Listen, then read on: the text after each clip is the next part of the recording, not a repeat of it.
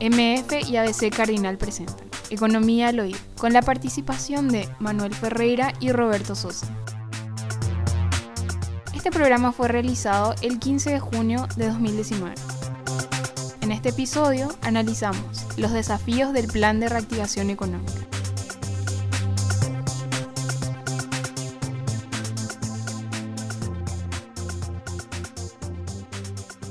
Yo creo que vale mucho la pena hablar del plan de reactivación. Sí, sí, vale sí, la pena hacer como una síntesis de cuáles han sido los problemas, ¿verdad? Que han llevado a esto, porque creo que creo que la gente la gente tiene que entender también por qué se reacciona de esta manera, ¿verdad? Más o menos a mitad del año pasado se empieza a devaluar fuertemente, sobre todo el peso argentino, el real brasilero y el, el guaraní paraguayo le tienen que de alguna manera seguir. El peso se termina devaluando 140%, el real 25, nosotros 8 para cierre del año 2018. Nos quedamos caros, se van los argentinos. digamos, ¿eh? Nos quedamos caros. Se van los argentinos, se van los brasileros y nos empezamos a ir los paraguayos también a traer de contrabando cosas a este lado, ¿verdad? Porque era más barato del otro lado de la frontera. Algo más o menos se equilibra durante este año, pero sigue la fuerte devaluación del peso que llega casi a 20% durante este año. Fue un error, Manuel, no haber acompañado con más devaluación esta, esta situación de Argentina y Brasil. ¿o no? Y bueno, yo creo que se acompañó en cierta medida. Me parece que básicamente lo que hizo en algún momento el Banco Central fue tratar de seguir a una canasta de monedas que se llama dólar índice y que parecía que era la referencia más clara, pero tan fuerte fue la devaluación argentina que creo que eso nadie se esperaba, que en realidad el diferencial de precios cambió de golpe, ¿verdad? El peso estaba 18, si mal no recuerdo, y fue a 19 cuare- estaba. 19, y fue a 44 más o menos. Hoy está en 44. Sí, o sea, es más del doble. Más del doble. Más del en, doble. en un año, ¿verdad? Eso, esto pasó en un año. Eso es como decirle, hoy está en 6.200 y dentro de poco está En en menos de un 12.000. año en 14.000 o en 12.000. Sí. Sería, ¿verdad? Eh, Eso es lo que pasó en la Argentina para medir el impacto. Claro, ¿no? eh, eso fue exactamente lo que pasó en Argentina. Entonces, obviamente, ¿qué es lo que pasa al argentino que tiene que comprar una moneda extranjera? Le cuesta mucho más caro, ¿verdad? Y todo se le encarece. Por esa razón vimos que los argentinos desaparecieron. Y lo que vimos también es que muchos comercios que estaban preparados para recibir esa gente, esa gente, esos argentinos sobre todo, empezaron a ver que la gente no les venía. Hay muchos restaurantes que se cerraron, por ejemplo. Los comercios vieron que su mercadería se iba estoqueando y sus ventas caían 30%. Los propios supermercados empezaron a ver que, que habían caídas de alrededor del 15% porque la gente se iba a comprar a Argentina, ¿verdad? Como en los viejos tiempos. Y en Ciudad del Este, en Pedro Juan, en la frontera con Brasil en general, se empezó a ver también que nadie cruzaba más el puente o que muy poca gente cruzaba el puente porque Paraguay empezaba a estar caro, ¿verdad? Y todo esto en un contexto también de desaceleración en esos dos países. O sea, no solamente se le, se le encarecía Paraguay al argentino o al brasilero, sino que su nivel de ingreso también bajaba, ¿verdad? Porque estos países están creciendo poco y nada en, en, en general, y eso hace que la gente en general tenga mucho menos dinero de lo que se tenía antes, ¿verdad? Argentina, el combo peligroso, Manuel, de tener una inflación altísima. Así que el último informe, 57% de inflación anual es que tienen. ¿eh? Sí, ahora le bajó un poco la Bajó inflación. un poquitito, 3,1 fue la medición. 3,8 creo que fue. Sí, Bueno, te- por ahí, no por encima de los tres, creo que por fue. encima de los tres. Pero por un- en un mes, ¿verdad? La inflación Sí. de nuestra de un año ellos tienen un mes, ¿verdad? Esta es la, esta es la diferencia. Pero vamos a seguir un poco viendo lo que pasó. Después viene la cosecha, que a nosotros nos impacta siempre mucho, y viene en enero y febrero una sequía que básicamente nos hace perder en soja, que es el principal producto de verano, nos hace perder alrededor de dos millones y medio de toneladas. Cuando vos perdés dos millones y medio de toneladas, para que la gente tenga una idea nomás, cada 26 toneladas vos tenés un flete. ¿Verdad? Porque eso es lo que puede cargar un camión, ¿verdad? Entonces casi perdimos en este negocio alrededor de 100 mil o 120 mil fletes, ¿verdad? En total. Porque también hay fletes diferentes, se hacen más o menos dos fletes en general, ¿verdad? En cada flete un camionero cobra 400 mil. O sea, imagínate 100 mil por 400 mil la cantidad de plata que perdieron los, los camioneros. Hay gente que dice que se dejó de vender combustible por 50 millones de dólares. Las barcazas estaban vacías, los puertos estaban con problemas. Empezamos a ver todo lo que ocurre en la ruta con problemas, chipera, etcétera, etcétera, macatero que dieron mucho menos, mucho menos circulación. La caída en venta de combustible, me contaba un emblema, la otra, uno de los emblemas grandes, tiene 25% de caída en venta de combustible. Directamente vinculado con esta actividad casi, Manuel. Claro. Mira, nosotros movemos más o menos unas 17 y 18 millones de toneladas de carga. Perdimos dos y medio, perdimos el 15% de la carga. Solamente con este evento, ¿verdad? Termina, sale la malaria de la agricultura y empieza a llover y no para más de llover, ¿verdad? Al, al, no, al no parar de llover ocurren dos cosas. Primero, todas las construcciones se van atrasando, ¿verdad? El día que llueve no se, no, no se trabaja en una obra, ¿verdad? Entonces se atrasan todas las, las construcciones esto es básicamente un virtual desempleo para el obrero de construcción, ¿verdad? Que no, no cobra por los días no trabajados. No cobra por jornalero, No cobra porque es jornalero, ¿verdad? Cobra normalmente los sábados, ¿verdad? Y, y, no cobra durante, durante esos días, excepto tal vez algunas empresas que son las que hacen, que son las que hacen los pagos. Y muchas empresas, cuando hay mucha demanda, sí cobran porque, o si no, se van a otro lado. Claro, claro. Pero como son todas las empresas las que están paradas, entonces tampoco no tienen a dónde irse, ¿verdad? Entonces solamente algunas obras en cierto nivel de terminación son las que pueden continuar, ¿verdad? Porque, por ejemplo, aquellos que están trabajando ya en interiores, que están poniendo pisos, parte eléctrica, etcétera, etcétera, que sí se puede trabajar aunque llueva, ¿verdad? Pero se atrasan las obras, también el gobierno viene aprendiendo en este... Hay cambio de gobierno en ese momento. En ese momento hay cambio de gobierno. Entonces se paran también las obras públicas, ¿verdad? se empiezan a, generar problemas, se tranca toda la plata en las instituciones, las empresas empiezan a descapitalizar, se hace un llamado a licitación, todo el mundo levanta la mano, yo también quiero, se hacen protestas de todas las licitaciones prácticamente, se tranca todo el aparato, em, empiezan a salir también un montón de problemas que se notan en la prensa, etcétera, etcétera, y también la gente empieza a tomar con mucho más prudencia tal vez los y empieza a alargar los plazos y la plata no se gasta, ¿verdad? Entonces, a esto se le suma el hecho de que en ganadería se inundan todos los campos de cría sobre todo, la gente no puede sacar hacienda, entonces baja, el, baja la cantidad de hacienda vendida en general, se faena mucho menos y empieza también a bajar en paralelo, cosa muy rara, ¿verdad? Empieza a bajar el precio del ganado el precio del ganado, con lo cual se empieza a ver un, cuello de botella importante también a nivel ganadero. En este proceso, un punto que, me parece que es importante, en este proceso de devaluación hay un sector industrial muy afectado también. Por ejemplo, en el sector de varillas empiezan a entrar varillas argentinas y brasileras que son las que se venden y se venden más barato por esta diferencia de cambio que hay. ¿verdad?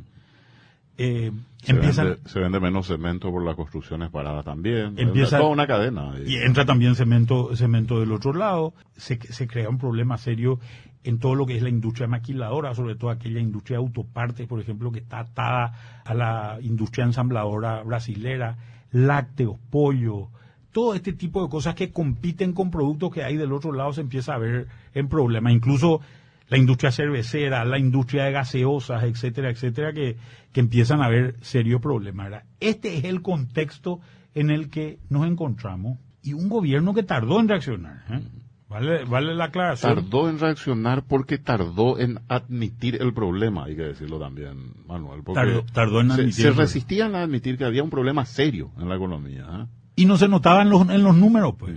El último número que tenemos de, del IMAE 5,3% de caída. Acabo de abrir esto, esta, este informe yo no lo entendí, Manuel. ¿Se puede explicar esto? ¿Qué es lo que miden ellos y por qué es importante este último número que dan? Eh, eh, en este contexto que estás mencionando, más porque creo que esto refleja un poco esto que vos estás diciendo. Empezó con unas complicaciones a nivel regional, interno, y hoy vemos este resultado, ¿verdad? antes de entrar en las medidas del gobierno. Básicamente, el el IMAEP quiere decir Índice Mensual de Actividad Económica del Paraguay. Es una aproximación a lo que va a ser el Producto Interno Bruto. Para, para medir el Producto Interno Bruto hay una metodología que no vale la pena explicarla hoy, pero básicamente la metodología consiste en separar el precio de la cantidad y medir solamente la cantidad. O sea, vos podés haber facturado más, pero haber producido menos, porque tu producción cayó, pero tu precio subió, ¿verdad? O podés haber facturado menos, pero producido más. En, el segundo, en este último caso va a crecer el Producto Interno Bruto. Básicamente, te indica qué es lo que va a pasar con el Producto Interno Bruto. Y lo que vemos es... Esto es abril versus abril del año pasado, ¿verdad? Sí. O sea, abril de este año versus abril. Es un año completo ya. Hay una caída de la actividad, entonces ahí ya hay una... Acá ya hay un indicador un real. indicador real. ¿Verdad? Hay un indicador real. Lo peor de todo en este tipo de cosas es que este indicador, como les digo, es un indicador de cantidad. ¿Qué pasó, por ejemplo, en el sector agrícola y en el sector ganadero? Y también en, cierta medida en el sector industrial, ¿verdad? Que mucha gente vendió menos en cantidad y vendió a menor precio.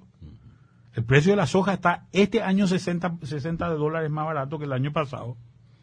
El año pasado se vendió más o menos a 3.30, este, este año se vendió alrededor de 2.70. El precio de la carne está 60, 55, 60 centavos de dólar más barato que el año pasado.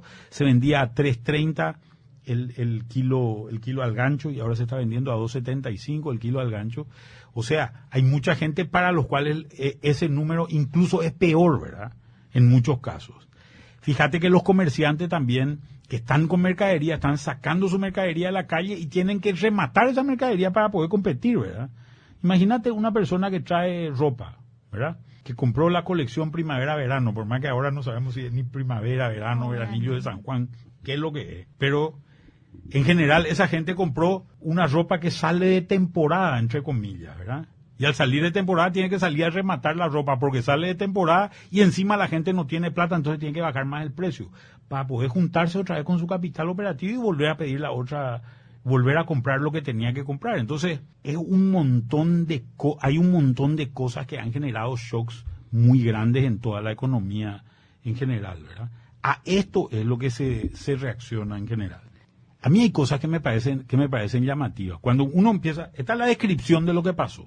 Pero ahora tenemos que mirar un poco en el contexto de las cosas que ocurrieron también, ¿verdad? Cuando vos mirás el caso del sector agrícola, te encontrás con que en el año 2014, el sector agrícola, al tener la caída fuerte de los precios, pidió un refinanciamiento de créditos, se le, se le otorgó una refinanciación de créditos a través de, una, de unas decisiones tomadas por el Banco Central y se le refinanció en promedio a cinco años, desde 2014, de 2015 a 2020.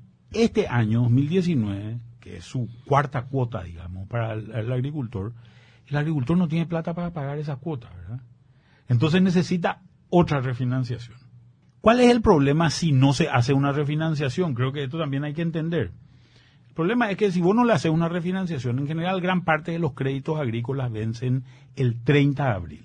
Por resolución del Banco Central, los créditos entran en mora a los 60 días, cuando no tienen, cuando no tienen garantías. Cuando tienen garantías entran a los 120 días. 60 días se cumple el 30 de junio y 120 días se cumple el 30 de agosto. Si antes de eso no se hace una refinanciación, entonces esta gente entra en categoría 2. Cuando entra en categoría 2 quiere decir que deja de devengar intereses, en otras palabras el banco deja de ganar plata con ellos. Y lo segundo es empieza a previsionar, es decir, la previsión es una cuenta de pérdida que se pone en el estado de resultados del banco. El banco dispone de menos dinero. No, pierde plata. No es que dispone de menos dinero, le obligan a perder plata al banco. Y a medida que va avanzando su mora, va perdiendo cada vez más plata, ¿verdad? Entonces, ¿qué es lo que pasa? Automáticamente al ser categoría 2, ni un banco le va a prestar plata a ese agricultor. Por tanto, si no, a ese no se le refinancia, ese agricultor cuando quiera sembrar en el mes de septiembre y quiera pedir un crédito, que está, claro, en el mes de septiembre comienza la siembra, quiere pedir un crédito, nadie le va a prestar dinero. Al no prestarle dinero, ese agricultor va a sembrar menos área. Nosotros sembramos en soja más o menos 3 millones y medio de hectáreas este año. Podríamos llegar a 300 o 3200. Con lo cual, por más que sea un excelente año, Ya te vaticina que no. el crecimiento va a ser un crecimiento menor que el de este año. o, o, menor que el crecimiento que podríamos tener. Entonces, y este es, es, solo un ejemplo, al ganadero le pasa lo mismo. Si no para de llover, en julio comienza la aparición, los campos están llenos de agua. Un ternero que nace en el agua se muere. Si se muere, y vos tenías mil vacas y pensabas vender 300 terneros, te vas a quedar vendiendo 150 terneros, con eso no podés pagar tus cuentas, tenés que vender algunas vacas. Cuando vendes una vaca estás vendiendo una fábrica, estás vendiendo el potencial de tener un ternero en el futuro. ¿Qué le pasa al comerciante? El comerciante está rematando su mercadería, compró con un crédito de corto plazo esa mercadería de un año o de, de seis meses, estás rematando la mercadería a valor más bajo, a valor más bajo, entonces el problema que va a tener seguramente es si no le refinancias, que va a tener que, que va a tener menos plata y no va a poder comprar la mercadería. En síntesis, el problema es que si no hacemos un esquema de refinanciación en serio, vamos a descapitalizar a muchos sectores y al descapitalizar a muchos sectores podemos generar un impacto en el crecimiento potencial futuro. Y con respecto a eso, ¿qué hay de parte del gobierno, Manuel?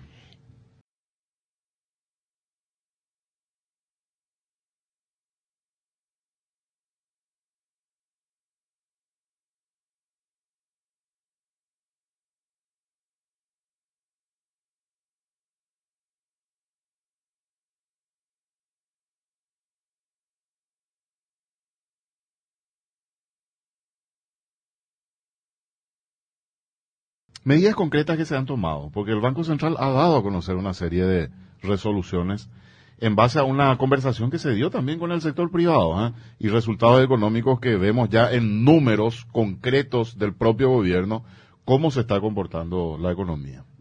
El Banco Central había sacado una serie de resoluciones.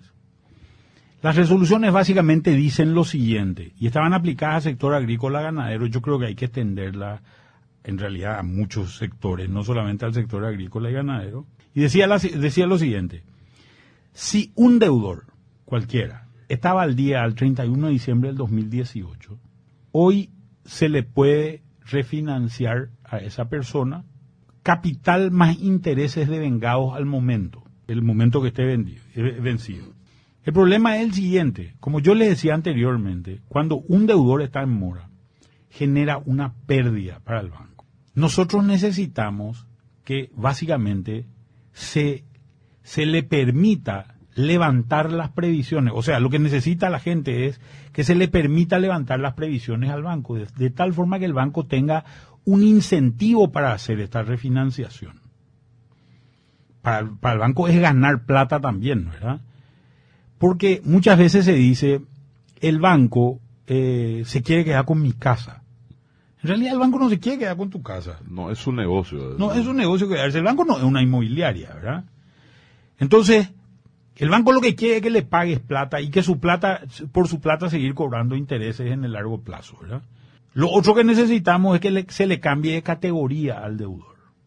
¿verdad? Estas son las, las dos cosas que faltan. A esta resolución se le sumaron dos resoluciones más una resolución de encaje legal en dólares. Que lo hablamos en algún momento. Sí, y una resolución de previsiones sobre bienes en dación en pago. ¿Qué es lo que es reserva, reserva legal?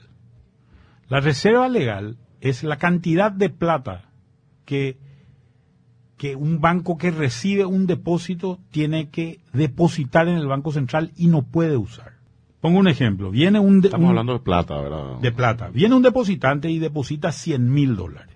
La reserva legal es 24%, por tanto, el banco legal, el banco eh, comercial, de esos 100 mil dólares, va a poder usar 76 mil para prestarle a un tercero y 24 mil va a tener que dejarlo depositado. Por el tiempo de duración de ese depósito, va a tener que dejarlo depositado en su cuenta en el Banco Central del Paraguay no puede usar todo. Si vos bajás el encaje legal, el banco, el banco comercial puede usar más plata. Le estás liberando recursos para que él preste. Le estás liberando recursos para que él preste. Y fíjense que al atacar la reserva, ¿qué, es lo que, ¿qué es lo que dice la resolución que se tomó? Lo que dice es, la reserva, el encaje legal que era de 24, baja a 22 y 2% se considera reserva especial y se le autoriza a los bancos a usar eso para refinanciar. En otras palabras, este refinanciamiento se le da fondos al banco, al banco eh, comercial de su propia plata, ¿verdad? Porque no es ni siquiera fondos que vienen de otro lado. De su propia plata se le da plata para que saque al mercado. Número más, número menos, los cálculos que nosotros hicimos es que esto alcanza alrededor de 100 millones de dólares. Ese 2% representa unos 100 millones de dólares. Sí, cada punto porcentual está más o menos entre 50 y 60 millones de dólares, dependiendo de, cuál sea el, caso que, mantenga. O sea, fíjate que acá hay dos, dos efectos. El primer efecto es sacas 100 millones de dólares al mercado, ¿verdad? Al sacar 100 millones de dólares al mercado, eso aplasta el tipo de cambio, hace bajar el tipo de cambio, ¿verdad? o va a hacer bajar en algún momento dado el tipo de cambio. Ya vimos los últimos días que el tipo de cambio tenía, ¿eh? tenía una tendencia a la baja. Por tanto, es importante esto en términos de afectar las expectativas de los agentes económicos de a cuánto va a estar el tipo de cambio. ¿Por qué? Porque mucha gente decía, voy a agarrar todos los guaraníes que tengo y con los guaraníes que tengo me voy a ir a comprar dólares. Resguardar. Me voy a comprar dólares y obviamente eso genera una presión para los dólares. Pero genera también otro efecto, que el Banco Central no quiere pelear contra, contra, contra esa situación y como no quiere pelear contra esa situación, entonces lo que hace es vende dólares. Cada vez que yo vendo dólares, retiro guaraníes del mercado. Achico la cantidad de guaraníes y este esto es lo que se escucha por todos lados, Roberto. La la circulante, te dicen. Ah, eso es lo que te dice la gente. La y la plata, ando circular y la plata. Eso es lo que te dice la gente. Y tiene razón la gente cuando dice eso, ¿verdad? Entonces, estas operaciones que ha hecho el Banco Central para tratar de controlar el dólar han sido nocivas en términos que han reducido la cantidad de guaraníes y le han quitado oxígeno en un momento que la gente necesita oxígeno por todo lo que decíamos anteriormente, ¿verdad? A eso se le suma otro problema. Cuando vos mirás la tasa de política monetaria, esa es la tasa más baja que hay en el mercado, que es la que define el Banco Central. Y es la tasa que le dice el Banco Central a los bancos comerciales, si vos querés depositar plata en, tu cuenta en el Banco Central, yo te voy a pagar esta tasa de política monetaria. 4.75, Manuel. Esa es, esa es hoy. Esa es hoy. Es 4.75. Era 5.25 tiene que haber más plata en el mercado.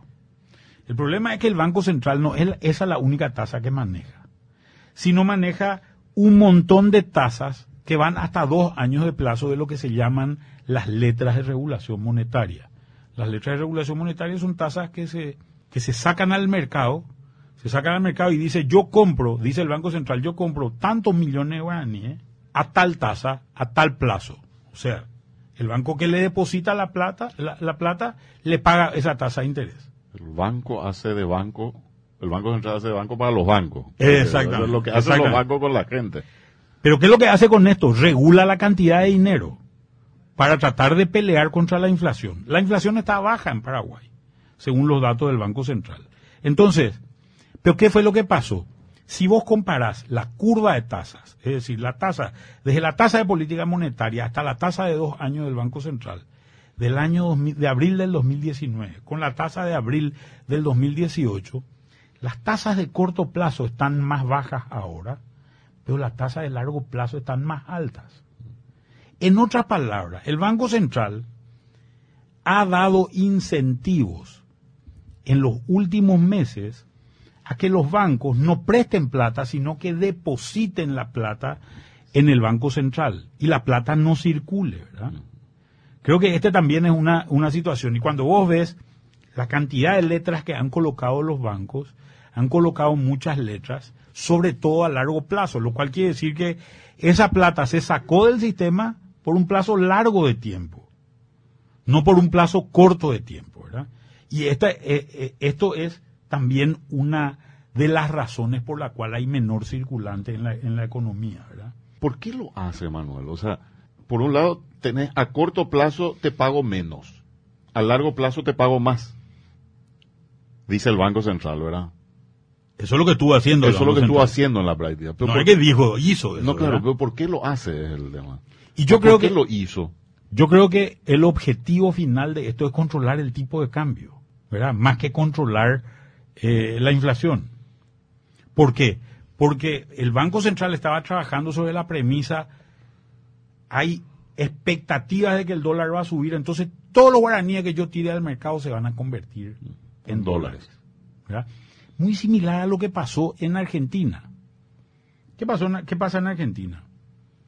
En Argentina, esta fuerte devaluación que hubo, ¿qué hizo el Banco Central? Usó todas las herramientas a su alcance para restringir la cantidad de pesos. Si no hay pesos, uno puede comprar dólares, ¿verdad? La tasa, esta que nosotros estamos hablando de 4,75 en Argentina, es de 72%. Esa es la tasa más baja de la economía. Un crédito está por lo menos al doble de eso, o sea, 140%. Los números son una locura. Entonces, cada vez hay menos pesos, por lo, por lo cual los argentinos no pueden ir a comprar dólares porque no hay pesos para comprar dólares. Y el otro efecto que tenés es que te empieza a bajar la inflación, ¿verdad? Por eso que nosotros esperamos que haya una estabilidad de tipo de cambio en el segundo semestre del año, porque básicamente el niño malo de la zona ha sido Argentina en este tema del dólar, ¿verdad? Y los países, Argentina tiene una economía grande, por tanto Paraguay, incluso Brasil le tuvo que seguir en cierta medida a la Argentina para no desfasarse en sus niveles de precios, ¿verdad? Yo creo que se van a ajustar los niveles de precio en Argentina. Vamos a ver un dólar más estable en Argentina. Vamos a ver una inflación que de a poco va a empezar a ir a, bajar. Y los precios van a mejorar para, para los argentinos. Los precios paraguayos van a mejorar para los argentinos. Esto posiblemente no signifique que regresen los argentinos eh, masivamente durante el segundo semestre, pero por lo menos los paraguayos se van a dejar de ir.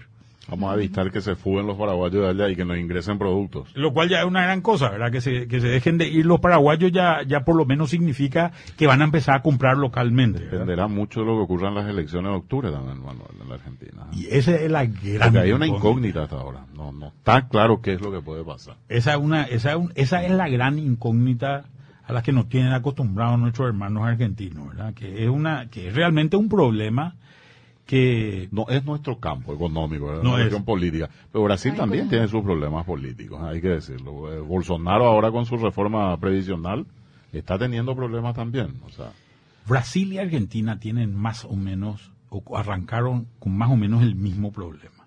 El problema es su pro- déficit fiscal. Déficit fiscal que significa básicamente que el su Estado gasta más de lo que recauda.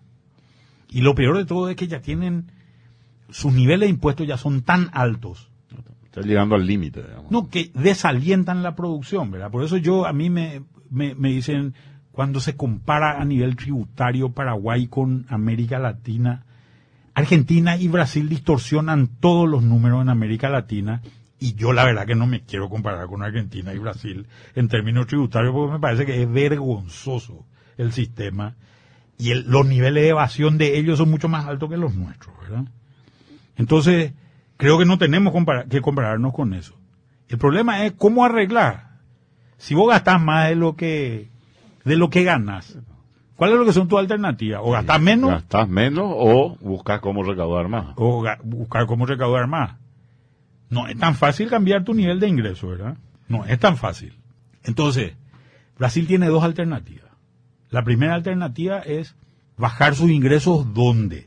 En lo que se llama la reforma previdenciaria, es decir, la reforma de la jubilación. Recortar beneficios jubilatorios sería, bueno, ¿Vos sabés a qué edad se jubilan allá? es muy similar a, nuestro sistema. ¿eh? Sí, a los 50 años. ¿Cuál es el problema de que te jubiles a los 50 años? Que vos ponerle empezar a trabajar a los 25, por poner una fecha, y te morís, vamos a suponer, a los 80. Aportaste durante 25 años un 20% de tu, de tu salario, y después querés cobrar el 100% de tu salario durante 30 El años. mismo periodo o más. Claro, el mismo periodo más largo. Entonces, tu el ingreso que vos diste es más bajo que el gasto que vos generaste. Y como dicen los americanos, no hay almuerzo gratis, ¿verdad? Alguien paga el almuerzo, ¿verdad? ¿Quién paga el almuerzo en este caso? Es la pregunta. y el resto de los contribuyentes con impuestos. Acá está pasando eso con los médicos, está pasando eso con los maestros, está pasando eso con los policías, con los militares. Y cada vez que hay una protesta pasa con más gente, ¿verdad? Nosotros nos vamos a encontrar en problemas parecidos si seguimos jodiendo con este tema, ¿verdad? En, entonces, esa es la reforma previdenciaria, pero para eso necesita votos en el Parlamento. Y Bolsonaro parece que tiene 12% nomás de los votos en el Parlamento, no consigue, no consigue armar una coalición que permita hacer esto. Me decía la otra vez un colega brasilero, me decía, el último presidente que ha conseguido armar una alianza con el centro para poder pasar eh, políticas públicas en general y leyes ha sido Lula. Después de Lula nadie lo pudo hacer. Bolsonaro, que está más a la derecha, no está pudiendo hacer una coalición con el centro para poder pasar sus políticas.